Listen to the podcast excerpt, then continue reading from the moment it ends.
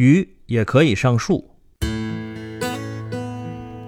我们知道鱼儿离不开水，在我们的印象中，鱼只能待在水里。那么有没有鱼可以上树呢？答案是肯定的。世界上有一种会爬树的鱼，叫做弹涂鱼。弹涂鱼主要生活在我国的沿海地带。常在海边生活的人，通常都会在沙滩附近看到许多蚕豆大小的洞穴。